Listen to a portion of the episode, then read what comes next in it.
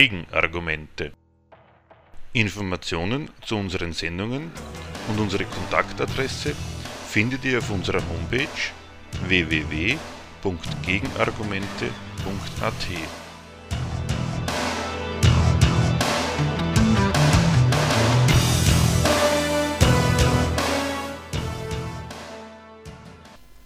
Krise in Spanien. Der spanische Beitrag zur europäischen Schuldenkrise. Wann ist es soweit? Wann überwinden die Spanier ihren sprichwörtlichen Stolz und bitten um Rettung beim europäischen Rettungsschirm ESM?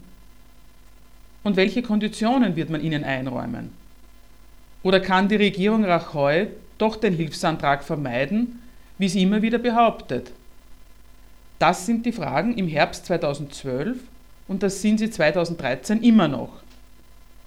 Spanien ist so überschuldet und die Zinsen für die Refinanzierung der Staatsschuld sind so untragbar geworden, dass ESM und EZB dauernd ihre Bereitschaft zur Unterstützung erklären, selbstverständlich nur im Gegenzug gegen mehr Aufsicht über den spanischen Haushalt und die Einhaltung von europäischen Auflagen für das dortige Finanzgebaren.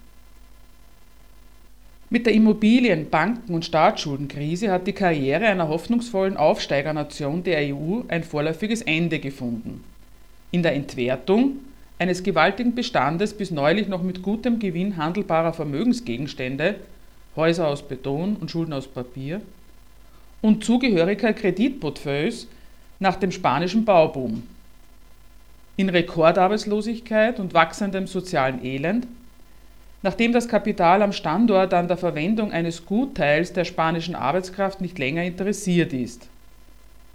In der Überschuldung von privaten Haushalten, Banken und Staat, der letztere mit so viel zusätzlichem Staatskredit stützt, dass seine Schulden immer größer und die Zinsen dafür immer teurer werden, weshalb er immer radikaler spart und dennoch zur bislang größten Kundschaft des neuen ESM zu werden droht und in neu aufflammenden Sezessionsbestrebungen bei den üblichen Verdächtigen in Katalonien und dem Baskenland. Der Staatsschulden will die Regierung mit einem Austeritätsprogramm Herr werden, das die verheerenden Konsequenzen des spanischen Wachstumserfolges der vergangenen Jahre heilen soll. Die damit einhergehende Rezession des BIP-notierten kapitalistischen Reichtums im Land läuft mit nationalem Schuldenstand und Haushaltsdefizit um die Wette verhindert die Verbesserung des von Euroland geforderten Verhältnisses von Wachstum und Schulden und nötigt die Regierung, obwohl alle nach Wachstum lechzen, zur Fortsetzung ihres rigorosen Sparkurses. Konsolidierung des Schuldenhaushalts soll den Absatz neuer Schuldpapiere zur Erhaltung der aktuellen Zahlungsfähigkeit und die Wiederherstellung unbezweifelbarer künftiger Kreditwürdigkeit auf dem Kapitalmarkt bewirken in der souveränen Unterwerfung der Gesellschaft und des Staatsapparates unter dieses Diktat sieht die Regierung Spaniens trotz der zerstörerischen Folgen für den Reichtum der Nation und seine Quellen die einzige Möglichkeit, wieder die Herrschaft über das nationale Schicksal zu erlangen, die ohne das Vertrauen der Kreditmärkte nicht zu haben ist, auch wenn dem Land mindestens zehn verlorene Jahre vorausgesagt werden. Dabei hat es schon schwere Zeiten hinter sich gebracht, bevor es sich ein paar Boomjahre lang als Erfolgsmodell europäischer Anschlusspolitik am Südrand der EU bewundern lassen durfte. Spanien und die EU. Ein alternativloser imperialistischer Erfolgsweg. Trotz aller Unzufriedenheiten, die die Krise des europäischen Kredits beim spanischen Kapital, Staat und Volk jeweils provoziert, ist bislang keine maßgebliche Fraktion in Wirtschaft, Politik oder innerhalb der sozialen Bewegungen des gebeutelten Volkes mit antieuropäischer, EU-feindlicher Austrittsagitation hervorgetreten. Die beiden großen Gewerkschaften und ihr Bündnis mit über 150 Grüppchen im sozialen Gipfel beklagen, dass die konservative Regierung das Land zerstören wolle, weshalb man sie aufhalten müsse dass man endlich reale Demokratie jetzt und außer Bildung und gerechten Hypotheken auch eine Zukunft für die Kinder, alles Parolen von Großdemonstrationen des Cumbre Social im September und Oktober, haben wolle. Das alles wird mit Demos und Generalstreiks gefordert, die nicht als Kampf, sondern von vornherein als eine radikalere Form von Bürgerprotest gegen eine säumige Regierung angelegt sind.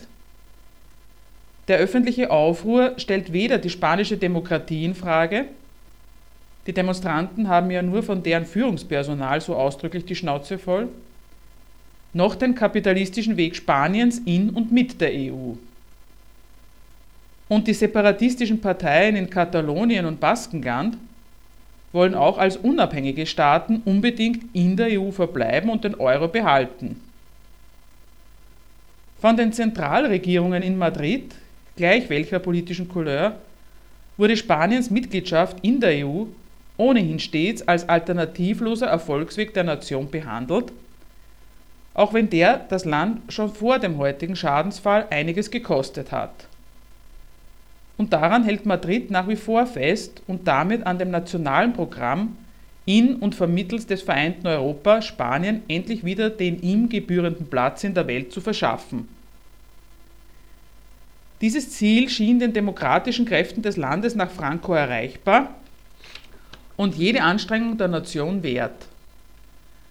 Dabei setzten sie mit ihren Ambitionen in die Führungsriege Europas und damit als Mitspieler in den Kreis der wichtigen Staaten der Welt aufzusteigen, auf die Bereitschaft der schon zur EG vereinten Staaten, sich um Spanien als wichtiges Land zu erweitern. Spaniens Aufstiegswille in Europa und der imperialistische Expansionsdrang der Führungsmächte des vereinten Europa trafen sich also im Projekt des Anschlusses Spaniens an Europa. Dass die Zusammenkunft des großen Spanien mit dem unter Führung von Deutschland und Frankreich expandierenden demokratischen Europa ausschließlich nach den Regeln der EG ausgestaltet wurde, die Spanien durch die gründliche Umwandlung des ganzen Landes zu erfüllen hatte, ließ dessen Führer aus wechselnden Parteien nie ernsthaft an ihrem großen Fortschrittsprojekt zweifeln. Schließlich entsprach es ihren Vorstellungen, dass ihre Nation politisch und ökonomisch die Hinterlassenschaft des Faschismus abschütteln musste, dass also Spanien sich ändern, modernisieren musste, damit es mitbestimmender Teil einer zukünftigen europäischen Großmacht werden konnte. Alles neu beim ex-faschistischen Außenseiter und keine Ruhe nach dem Beitritt. Für die demokratischen Kräfte Spaniens, die schon im Untergrund vor dem Ende des Frankofaschismus mit einiger Förderung und intensiver Betreuung seitens der jeweiligen Schwesterparteien in Westeuropa auf ihre Zukunft in Europa hin orientiert wurden, war also klar, dass ein nachfrankistisches, demokratisch-kapitalistisches Spanien nur innerhalb der damaligen EG zu einem erfolgreichen Kapitalstandort und zur ökonomischen Basis eines politischen Subjekts mit weltweit anerkannten Macht- und Rechtsansprüchen werden konnte. Das Land, wegen seines falschen Regierungssystems von den Wiederaufbaukrediten des Marshallplans ausgeschlossen, war ja nicht nur politisch zu Lebzeiten Francos in einer Außenseiterposition, auch wenn es von Seiten der USA und der NATO Wohlwollen als antikommunistisches Bollwerk genoss. Die faschistische Führung hatte sich auch ökonomisch nach dem Bürgerkrieg eine eigenständige Grundlage für ihr Regime zurecht organisiert und sich auch nach dem Zweiten Weltkrieg nicht vorrangig an den Ansprüchen und Gegebenheiten des freien Weltmarkts orientiert, wie ihn die USA eingerichtet hatten. Unter der Regie staatlicher Industrieholding-Institute wurden im Land mit staatlichem Kredit und unter Anwendung einer streng und billig gehaltenen Arbeiterklasse Betriebe der Grundlagenindustrie von beachtlicher Größe aufgebaut. Im Bergbau und der Stahlindustrie, in der Werftindustrie, im Fahrzeugbau, im Bereich der Fischfangflotte, der Energieerzeugung und der Telekommunikation bei Chemie und Rüstung erreichten manche von ihnen weltmarktfähige Größe, ebenso wie im Bereich der mit Niedriglohn konkurrierenden Leichtindustrie und in der Landwirtschaft. Ausländische Beteiligungen an ihnen oder der konkurrierende Zugang zu den von ihnen bedienten spanischen Industriemärkten für die europäischen Kapitale, die sich ab den 60er Jahren in einigen dieser Bereiche schon in eine eigene Überakkumulation hineinkonkurriert hatten, waren nicht zugelassen. Waren Betriebe nicht rentabel, wurden sie unter politischen Gesichtspunkten des nationalen Bedarfs und der Benutzung der nationalen Arbeitskraft von den staatlichen Holdings übernommen, um sie fortzuführen oder später wieder zu privatisieren. Diese auf Erhaltung und Pflege einer nationalkapitalistischen Wirtschaftsbasis ausgerichtete Politik hatte in den Grundzügen bis in die 70er Jahre Gültigkeit. Deren Ergebnisse nahmen sich vom Standpunkt des expansionswilligen EG-Kapitals und seiner politischen Agenten vielversprechend und störend zugleich aus. Der Druck der EG den sie schon Mitte der 70er Jahre, noch vor den 1979 offiziell begonnenen und mit dem Beitritt 1986 beendeten Beitrittsverhandlungen aufbaute, zielte deshalb von Anfang an auf die Öffnung der spanischen Märkte für das europäische Kapital, also darauf, die nationale protektionistische Organisation des spanischen Marktes aufzubrechen und Spaniens Ökonomie den Regeln des europäischen Marktes mit seiner Kapitalfreiheit zu unterwerfen. Das hieß für den spanischen Standort zunächst einmal, sich schon im Vorfeld des EG-Anschlusses mittels der Schließung von Produktionsstätten, insbesondere im Bereich der von Quoten regierten Märkte des Montanbereichs, aber auch der Werft- oder der Fischereiindustrie, auch gegen den Widerstand der betroffenen Belegschaften überhaupt beitrittsfähig zu machen, ohne dafür gleich Kompensationen in Form von Marktöffnungen für die eigenen Exporte zu erhalten. Umgekehrt öffnete Spanien schon in den Jahren der Vorbereitung des Beitritts die Grenzen für die Waren aus dem EG-Raum mit der Folge, dass ein umfangreicher Teil auch kleinerer Unternehmen die bislang die Kaufkraft des inneren Marktes exklusiv für sich genutzt hatten, ruiniert wurde. Den demokratischen Nachfolgern des 1975 verstorbenen Franco leuchtete das alles offenbar als unumgänglicher Preis ihrer europäischen Modernisierung ein, der Notwendigkeit ihnen zusätzlich durch eine Wirtschaftskrise Ende der 70er und Anfang der 80er Jahre im Gefolge stark gestiegener Ölpreise vor Augen geführt wurde.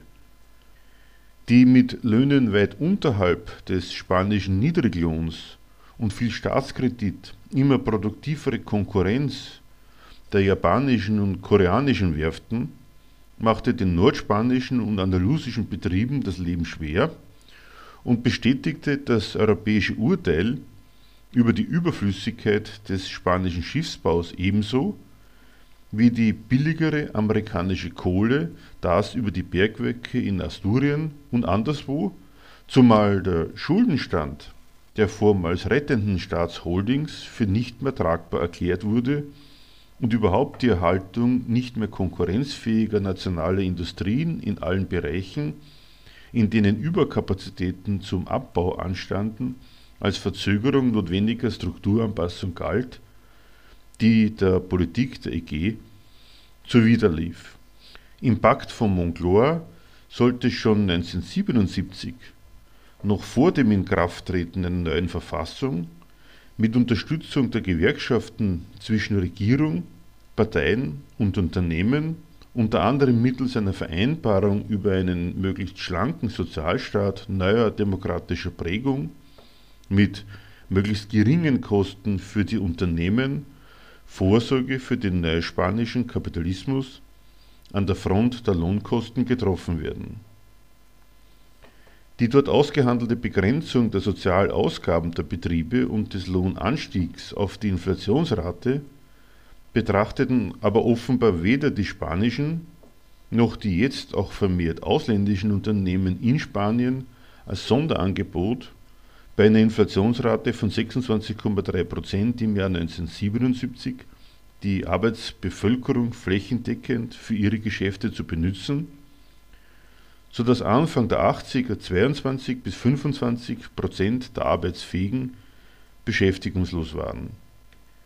Die Betreuung der Arbeiterschaft, die nun mit den Kosten der Befreiung von ihrer armseligen, kooperativ-faschistischen Beschäftigungssicherung konfrontiert wurde, übernahm der neue Sozialstaat, der für alle bekannten Schadensfälle des nun freiheitlich-kapitalistischen Wirtschaftens die einschlägigen Sozialversicherungssparten einrichtete und darauf achtete, die Bemessungsgrundlagen und damit die Beiträge und Leistungen bei Arbeitslosen, Renten und Unfallversicherung konsequent auf ein konkurrenzfähiges nationales Niedriglohnniveau auszurichten. Die öffentliche Gesundheitsfürsorge mit ihrem Ärzte-, Pharma- und Klinikwesen war auch auf dem angestrebten bescheidenen Niveau so kostspielig, dass ihre Finanzierung durch Zwangsbeiträge von den Bruttolöhnen diese auf unerwünschte Weise gesteigert hätte. Deshalb wurde 1986 das Gesundheitswesen zur steuerfinanzierten Staatsaufgabe erklärt und den regionalen Autoritäten zum Vollzug überlassen. So wurde auch in Spanien der demokratisch-sozialstaatliche Wohlfahrtsstaat zur Pflege der rentablen Armut lohnarbeitender Massen ins Werk gesetzt, mit dessen kostengünstiger Ausgestaltung in ganz Europa um die Konkurrenzfähigkeit an der Front der Lohnnebenkosten gerungen wird. Von der Seite der Arbeitsgesetzgebung wurde bei Zeiten dafür gesorgt, dass Investoren, die den speziellen Umständen des spanischen Arbeitsmarktes entsprechenden Rechtsformen vorfanden. Saisonverträge für Landwirtschaft und Tourismus, befristete Arbeitsverträge für den Bausektor und andere interessierte Sparten und die Fortschreibung des alten Mindestlohns als offiziell definiertes, auch moralisch akzeptables Überlebensniveau drängten unbefristete Arbeitsverhältnisse immer mehr zurück und machten prekäre Einkommen zum bis heute in der Krise mehr denn je überhandnehmenden Normalfall. Zusätzlichen Druck auf die Löhne übte stets das Heer der halb und ganz illegalen Immigranten aus. In die Zeit der González-Regierung seit 1982 und ihrer Nachfolger nach dem Beitritt zur Europäischen Gemeinschaft 1986 fiel die endgültige Zerschlagung der alten Industrie Spaniens. Für die Stahl- und Kohleindustrie galten nun die Quoten der EG, mit denen die ohnehin herrschende Überproduktion in dem Sektor geregelt und der entsprechende Abbau der Belegschaften vorangebracht wurde. Zusätzliche Erschwernisse existierten für Spanien in Form von jahrelangen Exportbeschränkungen in die EG, die so lange galten, wie die gemeinschaftskonforme Industriereform noch nicht vollständig verwirklicht war. Ähnlich erging es der spanischen Landwirtschaft, deren Produkte auf Betreiben der französischen Konkurrenz, die jahrelang gedroht hatte, wegen der Landwirtschaftsfrage den spanischen Beitritt scheitern zu lassen, noch fast ein Jahrzehnt vom gemeinsamen Markt ausgeschlossen wurden. An die 200 Staatsunternehmen und mehrere hundert Tochterunternehmen wurden privatisiert oder verkauft oder, soweit sich keine Käufer fanden, geschlossen. Damit sollten nach den Regeln der EG der Einfluss des spanischen Staates in der Wirtschaft zurückgefahren und europäischem Kapital lohnende Investitionen in den neuen Standort ermöglicht werden. Und auf diese Weise das Land, so die spanische Berechnung, nach den schweren Verlusten bei den traditionellen Industrien mit ausländischer Kapitalhilfe und Unterstützung durch die EU-Fonds endlich mit modernen Reichtumsquellen bestückt werden. Das hat zum Teil funktioniert, die spanische Staatsmacht hat viel dafür aufgewendet, im Zuge der postfrankistischen Aufholjagd auf die Gründungsstaaten der EG das Land gewaltig umzupflügen, um es als Teilhaber des gemeinsamen Marktes zu einem wichtigen Subjekt des Weltkapitalismus und der Weltpolitik zu machen. Die Veränderung der alten Lebensverhältnisse der Bevölkerung durch die Umwälzung der Ökonomie im Dienste des Aufbaus eines modernen spanisch-europäischen Investitionsstandortes war aber eben nur die halbe Miete. Die staatliche Industrieholding-Institution INI wurde mit ihrem Firmenbestand dann doch nicht, wie es sich deren staatliche Manager vorgestellt hatten, zum organisatorischen Zentrum eines neuen spanischen Kapitalismus, sondern 1995 endgültig geschlossen und durch eine neue Gesellschaft abgelöst, die nur mehr die verbliebenen Kapitalbeteiligungen der öffentlichen Hand verwaltet. Europäische und internationale Investoren sicherten sich bei der Nutzung der neu eröffneten Geschäftsgelegenheiten aus dem Bestand der spanischen Unternehmen das, was sie brauchen konnten, und entwickelten in der Zukunft ihre Geschäfte durchaus ohne Rücksicht auf den spanischen Standort. Das große ehemals staatliche Energieunternehmen Endesa etwa, wichtigster Energieversorger in Spanien, hat seinen Geschäftsschwerpunkt inzwischen in Südamerika und ist mittlerweile mehrheitlich in italienischer Hand. Ähnliches gilt für die ehemals staatlichen Erdölunternehmungen, die in der Repsol AG privatisiert wurden und jetzt ebenfalls ihre Hauptgeschäfte in Lateinamerika und ganz Südeuropa machen. Die Reste der Stahlindustrie gehören zum indischen Mittal-Konzern, der seine Werke auf der ganzen Welt um die günstigste Erledigung der zu verteilenden Aufträge konkurrieren lässt. Seat, eine INI-Gründung von 1951, ist seit 1986 eine Filiale des VW-Konzerns, für den der spanische Standort im Laufe der Jahrzehnte schon mehrmals im Rahmen seiner weltweiten Produktions- und Absatzstrategie zur Disposition stand. Die internationale Autoindustrie, VW, Ford, Renault, Nissan und andere, wie alle anderen zugewanderten Investoren, nutzten durchaus die Förder- und Steuersparangebote der spanischen Regierungen und die trotz der nominellen Lohnsteigerungen infolge des Moncloa-Vertrages immer noch vergleichsweise günstigen Preise der Arbeitskraft beim Aufkauf spanischer Industrieunternehmen oder für Neugründungen. Dazu aus Spanien eine Exportnation zu machen, die mit dem auf ihrem Boden stattfindenden und von ihm ausgehenden Geschäft ihren Kredit rechtfertigt und vermehrt und so ihre ökonomische Basis und die darauf gegründete politische Macht stärkt, hat es nach der europaorientierten Zerlegung der alten Ökonomie aber nie so richtig gereicht. Von den statistischen Indexkurven über die monatlichen Defizite in der Außenhandelsbilanz des Landes, die das Archiv des Banco de España für historisch Interessierte anbietet, hat Spanien von 1962 bis heute keinen einzigen monatlichen Exportüberschuss erzielt. Mit Konvergenz gegen den Entwicklungsrückstand. Was den Bestand an exportfähiger Industrie am spanischen Standort überhaupt betrifft, so entdeckt der Industriekommissar der EU, Antonio Tajani, heute, nachdem in der Krise nun Teile der Bauindustrie zusammengebrochen sind, die zehn Jahre lang die Hauptstütze der spanischen Wirtschaft war und zeitweise bis zu 20 Prozent des Bruttoinlandsprodukts erwirtschaftete, im Rückblick fatal ist.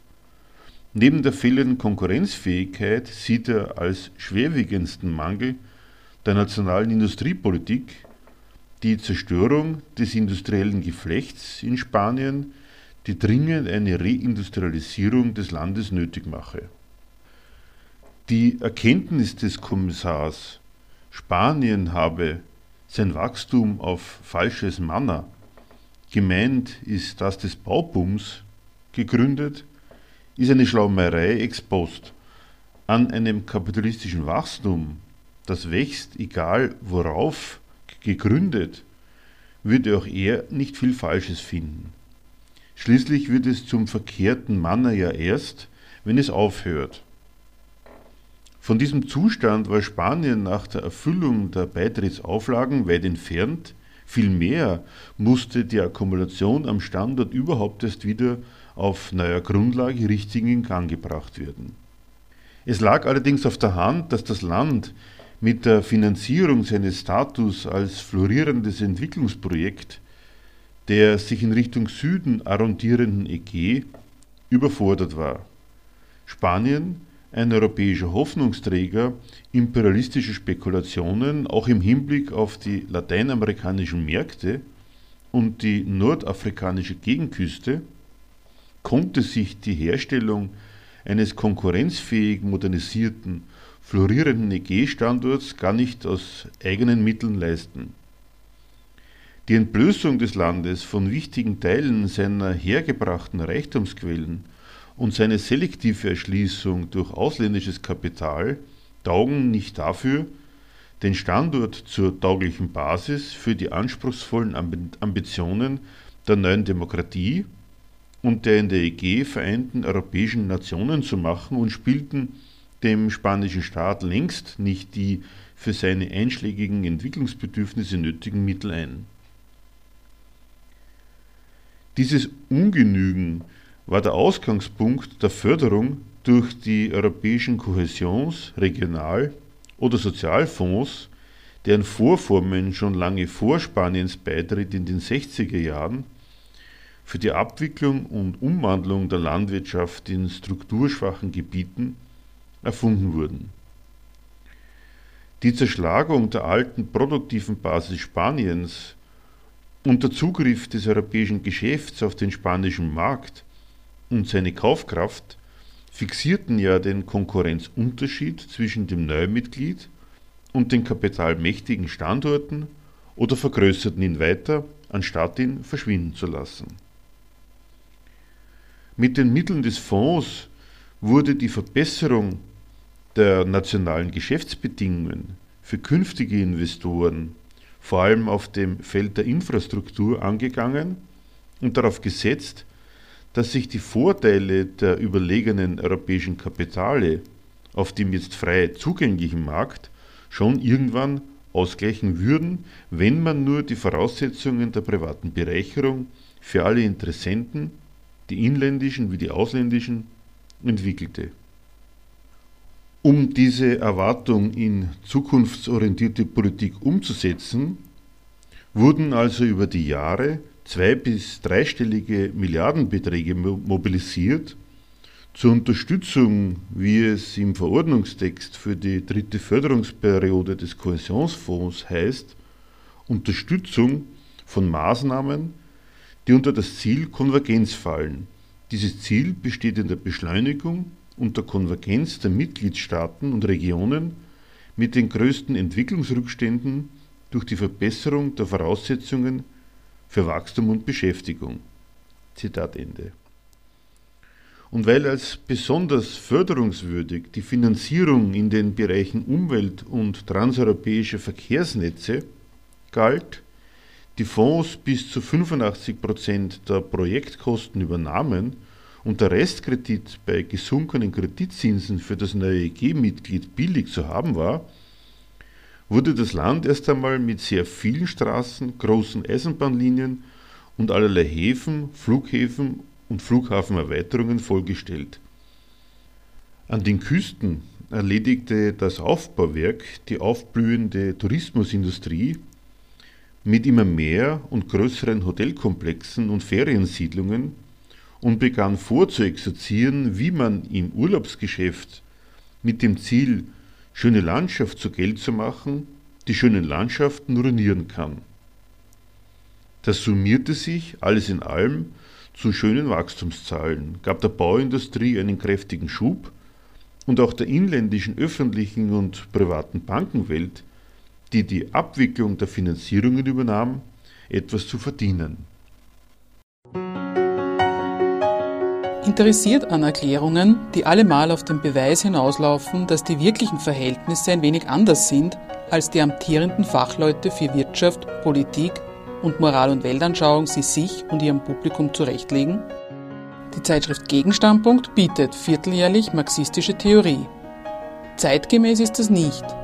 Aber was heißt das schon? Nähere Informationen gibt es auf der Homepage www.gegenstandpunkt.com. Die Nation übererfüllt sich ihre Wachstumswünsche selbst.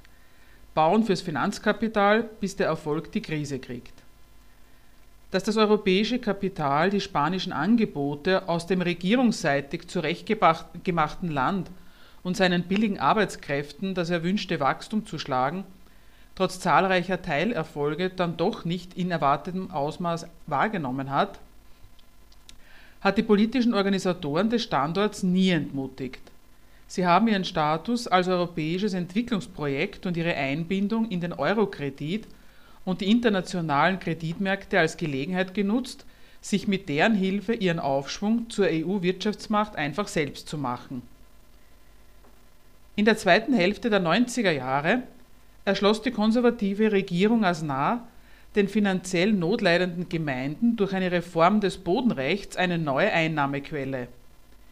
Die Gemeinden durften fortan in einem vereinfachten Verfahren weitgehend eigenständig ihren Boden als Bauland ausweisen und vermarkten. Davon machten sie ausgiebig Gebrauch, vervielfachten in Rekordzeit die bebaubare Fläche und sanierten ihre kommunalen Haushalte. Das richtige Abstimmungsverhalten im Sinn eines Investors machte nebenbei sehr viele Stadträte und örtliche Parteigliederungen reich. Die Maßnahme wurde darüber hinaus als politische Wohltat für die Massen der bau- und kaufwilligen Spanier verkauft, die trotz niedriger und unsicherer Einkommen auf der Suche nach billigen Eigentumswohnungen waren oder, wenn man es sich wegen besserer Einkommenslage zutraute, auf der Suche nach einer Ferienwohnung am Meer, ein Marktsegment, das auch ausländische Käufer in Scharen in die explodierenden Urbanisaciones zog, vor allem aber war die politische Maßnahme der Regierung Aznar ein Angebot an das Bau- und Bankkapital. Das kaufte in Massen das neue Bauland auf, gründete selbst oder finanzierte mit seinem Kredit eine Unzahl neu entstehender Immobiliengesellschaften, die sich wiederum zusammen mit Baufirmen, Bauträgern und Maklerorganisationen auf die Planung, Erstellung und Vermarktung von Bauprojekten warfen die Zinsen waren in der EU günstig für das Geschäft und ab der Einführung des Euro erst einmal sinkend. Das spanische Bankensystem und der spanische Staat waren mit der Einführung des Euro in den Augen der weltweiten Schuldenhändler, Kreditgeber und Anleger so kreditwürdig, dass man anlagesuchendes Geldkapital für dortige Geschäfte gerne verfügbar machte.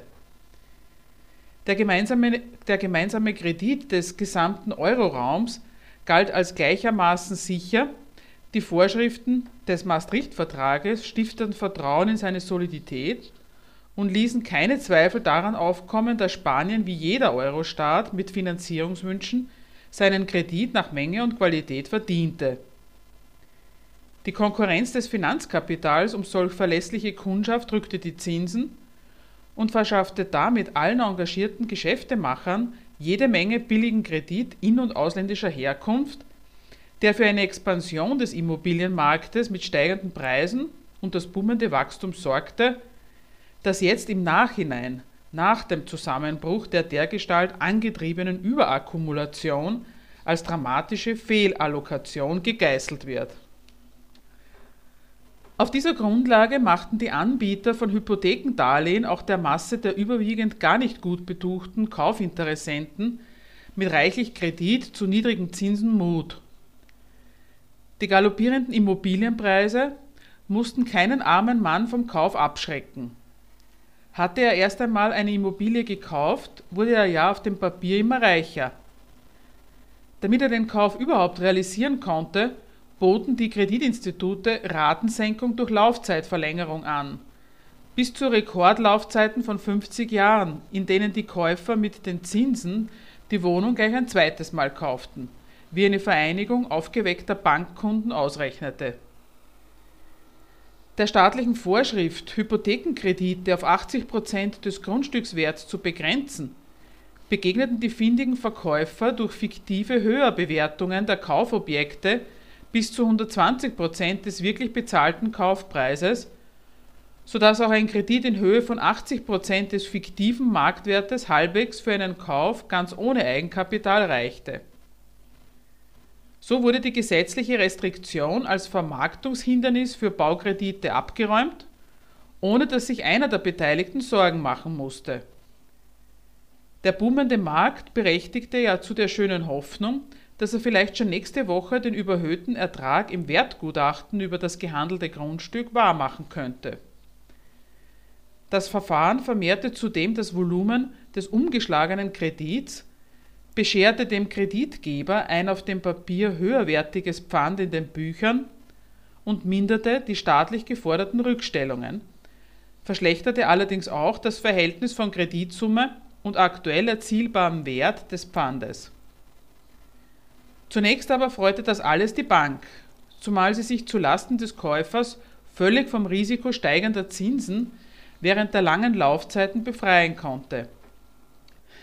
Das erlaubte die landesübliche, in anderen Ländern teils unübliche, teils verbotene Geschäftssitte, Hauskredite ausschließlich mit variablem Zins, meist Euribor plus ca. 1% zu vergeben Welch schöner Brauch allerdings die ohnehin wegen niedriger und unsicherer Einkommen wackeligen Kreditverhältnisse für den Fall von Zinserhöhungen extrem prekär machte. Die Partida Popular-Regierungen, die den Boom auf politischer Seite angestoßen hatten, waren auch auf der Seite des Geschäfts gut vertreten. Die Führung der größten öffentlichen Banken, dem deutschen Sparkassensystem vergleichbar, lag in den Händen der Partei, so dass die bis zu ihrer Fusion zur Bankia größten Caja Madrid und Bancaya als Sparkasse der PP galten. Die öffentlichen Banken schoben den rasanten Aufschwung der neuen spanischen Schlüsselindustrien Bau und Kredit im, im Dienst von Wachstum und Arbeitsplätzen kräftig an. Sie wollten das Kreditgeschäft nicht den großen Privatbanken überlassen, die ohnehin gut im Rennen waren, nutzten ihre flächendeckende Präsenz im Land und zogen einen großen Anteil der florierenden Finanzierung an sich. Die brachte die Baukonjunktur im Lauf weniger Jahre so in Schwung, dass große Teile des brachliegenden spanischen Arbeitskräftepotenzials von ihr absorbiert wurden. Bis 2007 ein Rückgang auf ca. 8% Arbeitslosigkeit und Europa und die Welt respektvoll vor der spanischen Erfolgsgeschichte standen, ungeachtet pessimistischer Marktbeobachter, die ab 2006 anfingen, von dem Platzen der Blase zu warnen. Die Betreiber und Profiteure des Geschäfts ließ der eigene Erfolg erst einmal auf dessen Fortschreibung spekulieren. Sie kreierten schließlich selbst mit ihrem Boom aus den Reihen der neu in Arbeit gekommenen und all jener, die von deren neu erworbener bescheidener Kaufkraft profitierten, ihre künftige neue Kundschaft. Der dienten sie ihren sagenhaft günstigen Kredit auch für Zweit- und Drittwohnungen an der Küste zur Alterssicherung oder einfach angesichts der steigenden Preise für ein lohnendes, zukunftssicheres Investment an. So verwandelte sich das Bedürfnis des Baugeschäfts nach mehr Kredit für sein immer schnelleres Wachstum zügig in das Bedürfnis des Kreditgeschäfts nach noch mehr Bauten, mittels derer angesichts des Umsatzes auf dem Wohnungsmarkt in Spanien sind Wohnungen so liquide wie Wertpapiere, bemerkte der Wirtschaftsteil des El País auf dem Höhepunkt der Spekulation 2007. Neu bereitgestellter Kredit in prinzipiell jeder Höhe zu verwerten war. Um diesen drängenden Bedarf des Bankkapitals zu decken, lief die Bauindustrie zu Hochform auf und stellte in den Rekordjahren im Auftrag ihrer vielfältigen Kreditagenturen so viele Neubauten auf spanischem Boden wie ihre Branchenkollegen in Deutschland, Frankreich und England zusammen. Jetzt nicht mehr zur Bedienung einer irgendwie bekannten oder vermuteten Nachfrage, sondern im spekulativen Vertrauen darauf, dass sich der angewendete Kredit durch den Verkauf auf einen garantiert boomenden Markt mit entsprechend steigenden Preisen in jedem Fall bewähren werde. Insgesamt sog sich die spanische Bankenwelt mit Kredit aus aller Welt voll. Die privaten Großbanken, Allen voran Santander und BBVA entwickelten sich zu weltweit tätigen Schuldenmonstern, die im Ausland aggressiv expandierten, in Brasilien, Chile oder Mexiko, aber auch in Deutschland und Großbritannien mitmischen und es inzwischen auf die Liste der 28 global systemrelevanten Banken geschafft haben, die man keineswegs pleite gehen lassen dürfe. Die Banken des Kaya-Systems warfen sich hauptsächlich auf das Inland und seinen Immobilienmarkt als ihre wichtigste Wachstumsquelle. Sie begannen schon in den Jahren vor dem Ende des Booms und erst recht danach einen landesweiten Fusionsprozess, um mit immer höheren Bilanzsummen ihre Bonität gegenüber wachsenden Zweifeln an der Werthaltigkeit ihrer später als toxisch verrufenen Aktiva zu garantieren. Die spanischen Baufirmen erreichten im nationalen Aufschwung wie die Banken internationales Format und die wenigen, die bislang die Krise überstanden haben, bauen inzwischen weltweit Häfen, Autobahnen, Eisenbahnen, Schifffahrtskanäle und Flughäfen und kaufen bisweilen sogar altdeutsche Traditionsbaukonzerne wie die Firma Hochtief AG auf, nicht zuletzt wie mitgeteilt wird, um die Last ihrer vielen Schulden durch weitere Expansionen tragen zu können. Der Staat rettet sein Kreditwesen und handelt sich eine Krise seiner Schulden ein. Und das internationale Finanzkapital lernt, seine Euroschuldner immer besser zu unterscheiden. Als im Sommer 2007, noch ein Jahr vor der Lehman-Pleite, in den USA schon wieder ein großer Immobilienfinanzierer zusammenbricht, französische und deutsche Banken die ersten ABS-Fonds auf amerikanische Papiere schließen und die EZB dem europäischen Bankensystem 95 Milliarden Euro Liquidität spendiert, um eine Panik zu vermeiden, wachsen in einem Umfeld erhöhter Unsicherheit und gedämpfter Bereitschaft der Banken zur Kreditvergabe die Zweifel der Kreditgeber am Fortgang auch des spanischen Geschäfts. Die Anhebungen der Kreditzinsen durch die EZB vom Tiefstand 2003 mit 2% auf 4,25% im August 2007 und die immer noch steigenden Preise haben da schon für eine allgemein abnehmende Kauftätigkeit bei Immobilien gesorgt, mit der Folge, dass im Frühjahr 2008 das spanische Wohnungsbauministerium erstmals einräumen musste, die Immobilienpreise fallen.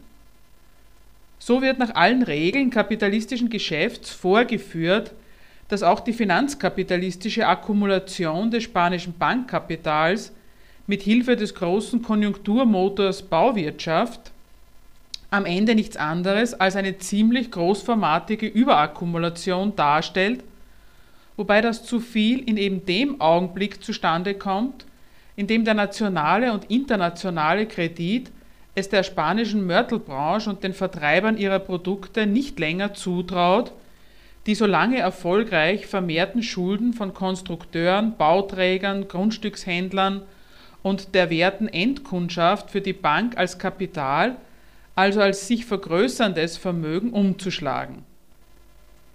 Die nun sinkenden Preise und die ungewisser werdenden Absatzchancen der kreditierten Häuser bestätigen das wachsende Misstrauen der weltweit aktiven, von der US-amerikanischen Pleitewelle mehr oder minder direkt bedrohten Kreditbranche und wirken auf die weitere Verknappung des Kredits für laufende und neue Projekte hin. Die Baubranche hat jedenfalls innerhalb weniger Monate in Spanien ihre Rolle als die große Umweltagentur für den Kredit am Standort ausgespielt. Der Euribor, dessen Anstieg widerspiegelt, wie die Herren des Kredits beginnen, sich gegenseitig immer weniger zu trauen, hat sich im Frühjahr 2008 gegenüber 2003 mit 4,8 Prozent schon mehr als verdoppelt und macht auf der Käuferseite immer mehr Schuldnern, die auf ihren variablen Darlehenszinsen sitzen, deren Bedienung unmöglich, zumal mit dem Abflauen der Bautätigkeit auch die Arbeitslosigkeit wieder steigt. Schon zu diesem Zeitpunkt sind 300.000 Unternehmen mit 2,4 Millionen Kreditnehmer säumig und die Regierung kündigt deshalb ein erstes Hilfspaket von 10 Milliarden Euro an für Steuernachlässe und die Förderung des sozialen Wohnungsbaus, wie es heißt. Manchen Beobachtern gilt dennoch 2009, zwei Jahre nach dem Ende des Booms, das spanische Bankensystem als Hort der Solidität. Grundstücke und Schuldforderungen standen da vielfach noch mit ihren ursprünglichen und nicht mit den längst gesunkenen aktuellen Verkehrswerten, wenn sie denn überhaupt noch welche hatten, in den Bilanzen der Banken. Und seine Manager dürfen sich dafür loben und loben lassen. So heißt es in der Presse. Es hätten wegen der strengen Aufsicht in Spanien niemals Subprime-Kredite verkauft werden können. Und das massive Wachstum im spanischen Kreditgeschäft schützte die Banken des Landes vor riskanten Abenteuern in Übersee. Außerdem würden die Banken die meisten ihrer Kreditnehmer seit Jahren kennen, haben diesen ihre Hypothekenkredite also als eine Art Nachbarschaftshilfe verkauft und, besonders beruhigend, Wohnungseigentum ist dem Spanier sehr wichtig. Deswegen wird die Hypothek das Letzte sein, was er nicht mehr bezahlen wird. Zitat Ende. So abenteuerlich sich die wüsten Auskünfte aus heutiger Sicht ausnehmen. Sie geben ein trotz des Zusammenbruchs des Immobilienkredits noch anhaltendes Vertrauen von Teilen der Öffentlichkeit und vor allem der Finanzwelt in das spanische Kreditwesen wieder. Weil es nicht so sehr wie die britische Konkurrenz von der amerikanischen Subprime-Krise betroffen ist, und sich die heimische Immobilienkrise noch nicht in existenzbedrohenden Zuständen betroffener Kreditportfolios ausdrückt, sieht man spanische Banken, vor allem die beiden großen Privatbanken Santander und BBVA, am Vormarsch. Ist ihnen im Mai 2009 der Neid der Konkurrenz gewiss, wenn sie ihre Quartalszahlen vorlegen? Und scheint lediglich in Spanien eine aufmerksame Bankenaufsicht in äh, Schlimmeres verhindert zu haben, wie es in anderen Staaten Europas im Bankengeschäft geschehen ist. Als das Handelsblatt Mitte 2010 berichtet, Spaniens Banken ordnen sich neu und damit vor allem die mit Milliardenbeträgen aus der Staatskasse überhaupt erst möglichen Fusionen im Bereich der Sparkassen meint, die nach dem Platzen der Immobilienblase unter einem Berg fauler Kredite ächzen, ist schon einiges passiert. Die gesamte spanische Wirtschaft leidet derzeit unter schwierigem Zugang zu externer Finanzierung und befindet sich seit dem Ende des Immobilienbooms in der Rezession, heißt es in einem Manager-Magazin. Seit die Immobilienbranche ihre Rolle als Wachstumsträger nicht mehr spielt, zeigt sich, dass der große Rest der spanischen Wirtschaft diesen Ausfall nicht ausgleichen kann.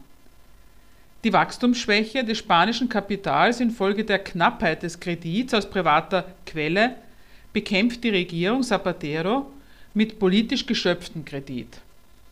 Anfang 2008 beschließt sie ein milliardenschweres Konjunkturprogramm. Nach der Wiederwahl im April schiebt sie noch einmal 18 Milliarden nach. Im November neuerlich 11 Milliarden, für 2009 und 2010 20 Milliarden. Anfang 2010 legt sie dann im Rahmen eines Plan E ein Förder- und Bankenstabilisierungsprogramm von insgesamt 70 Milliarden auf, mit der Folge einer Haushaltslücke von 220 Milliarden, die mit neuen Schulden gedeckt wird und Spanien wegen des Defizits von 11,2 Prozent des BIP ein Defizitverfahren der, äh, der EU-Kommission einbringt.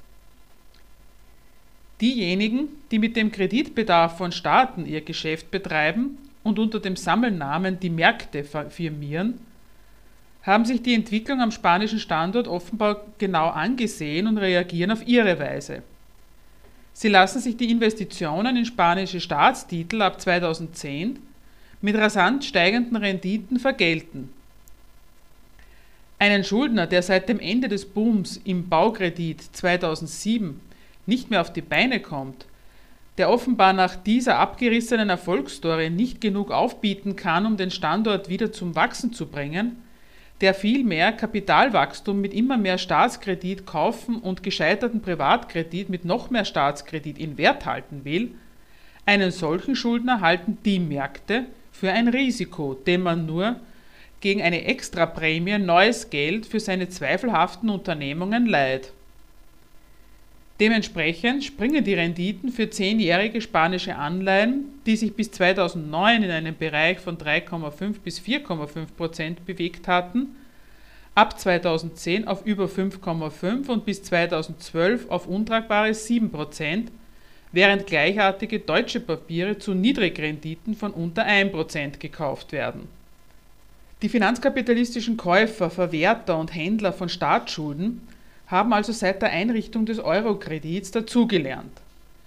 Den Standpunkt, Schulden von Euro-Ländern seien gleichermaßen gute Handelsware für das internationale Finanzkapital, werthaltig, vermögenswirksam, so liquide wie Bares in Euro selbst und deswegen von mindestens dreifacher A-Bonität, nur weil sie eben Kredit in der gemeinsamen Währung darstellten, haben sie aufgegeben. Zehn Jahre nach der Einführung des Euro und drei ruinierte Peakstaaten später nehmen sie zur Kenntnis, dass der gemeinsame Ausdruck nationaler Kreditmacht in einer supranationalen Währung eben nicht dasselbe ist wie ein gemeinsamer Kredit, sondern dass sich Nationen in der Konkurrenz mit anderen, mit denen sie die Währung teilen, den in diesem Geld aufge aufgeschriebenen Kredit national verdienen müssen. Sie müssen als Erfolg ihrer Verschuldung einen akkumulierenden Standort vorweisen können, der Investments in öffentlichen wie in privaten Kredit mit sicheren Vermögenszuwächsen belohnt. An den Fällen Portugal, Irland und Griechenland hat die Finanzwelt als ersten durchexerziert, dass der Euro keine verlässliche Solvenzgarantie mehr für die Euro-Staaten und deswegen der Euroraum keine Heimstatt auch nur annähernd einheitlicher Zinssätze für verschiedene nationale Schulden mehr ist und wendet diesen praktisch erworbenen Erkenntniszuwachs jetzt auf Spanien an. Die Renditsprünge der spanischen Staatsschuld und das Rekordtief des deutschen Anleihe, der deutschen Anleihezinsen drücken aus, dass die Identität zwischen der gemeinsamen Währung und der Sicherheit des jeweiligen nationalen Kredits auch für Spanien nicht mehr besteht. Spanien, wenn auch seinen ökonomischen Potenzen nach ein anderes Kaliber als die bereits ruinierten Euronationen, muss sich nun wie jedes Land die Prüfung durch das Finanzkapital gefallen lassen, ob und wie es weitere Investitionen in seine Schuldtitel durch seine Konkurrenzlage rechtfertigen kann. Das aus diesem Vergleich resultierende Urteil über die Kreditwürdigkeit Spaniens fällt seit 2010 ausweislich der stark gestiegenen Refinanzierungskosten für die nationalen Schulden bekanntlich nicht gut aus. Die Rücksichtslosigkeit, mit der die Regierung den nationalen Kredit in die Waagschale wirft, um den Zusammenbruch ihres Bankensystems zu vermeiden, und der Radikalismus andererseits, mit dem auf dem Weg der Sparpolitik die dadurch expandierende nationale Schuldenbilanz irgendwie unter Kontrolle gehalten werden soll, auch auf Kosten verschärfter Rezession nährt das Misstrauen der Investoren. Die bilanzieren kritisch, dass innerhalb von wenigen Jahren die Schulden des Landes von dem europäischen Vergleich vorbildlich gut 60 Prozent auf für 2013 vorgesehene 90,5 Prozent des schrumpfenden BIP wachsen, ohne dass das Wachstum am Standort wieder angesprungen wäre mit Renditeforderungen von 7% für den Ankauf spanischer Staatsschulden, die nach Auffassung der Regierung und aller sachkundigen Beobachter die Zahlungsfähigkeit der Nation auf Dauer übersteigen und nur zeitweise durch die Erwartung eines Hilfsantrags an die europäischen Rettungsfonds oder durch Interventionen der EZB gedrückt werden, weisen die Finanzmärkte dem ehemaligen Aufsteiger der EU vorerst einen Platz in den Reihen der europäischen Krisennationen zu von denen unterscheidet sich der Fall Spanien aber deutlich durch die Größe seiner Finanzierungsprobleme. Wenn Spanien fällt, also zahlungsunfähig wird, dann, so die Sorge, ist der Euro am Ende. Denn dann kauft vielleicht auch niemand mehr italienische Euro-Anleihen. Und ob dann die Schulden Frankreichs und am Ende Deutschlands den Märkten noch als Vermögen gelten oder nur mehr als Schuldenberge, die das Scheitern der Währung beweisen, in der sie aufgeschrieben sind, steht in Frage. Spanien, so die Auskunft, fungiert als Bollwerk, an dem sich die Wellen der Spekul Spekulantenattacken brechen sollen, weil es so auch Italien schützt, womöglich sogar Frankreich, zwei Länder, die um jeden Preis davor bewahrt werden müssen, ins Visier der Märkte zu geraten, soll der Euro erhalten bleiben. Wie die Krise eskaliert und die spanische Regierung versucht, sie zu bewältigen. Wie Spanien im Kampf um die Verteilung des Schadens aus der europäischen Schuldenkrise nach und nach doch als Objekt der Betreuung und Unterordnung durch die überlegenen Wettbewerber dasteht und versucht, den Garantiemächten des Euros souveränitätsschonende Sonderkonditionen für die Hilfskredite abzuringen, wie Spanien mit einem selbstbestimmten Verarmungshaushalt seine Kreditwürdigkeit wiederherstellen will und schließlich der Kampf gegen die ökonomische Krise zur politischen Krise wird, das kann nachgelesen werden in dem Artikel zur Krise in Spanien, der spanische Beitrag zur europäischen Schuldenkrise, in der Zeitschrift Gegenstandpunkt Nummer 1 aus 2013, welcher auch die Grundlage dieser Sendung ist.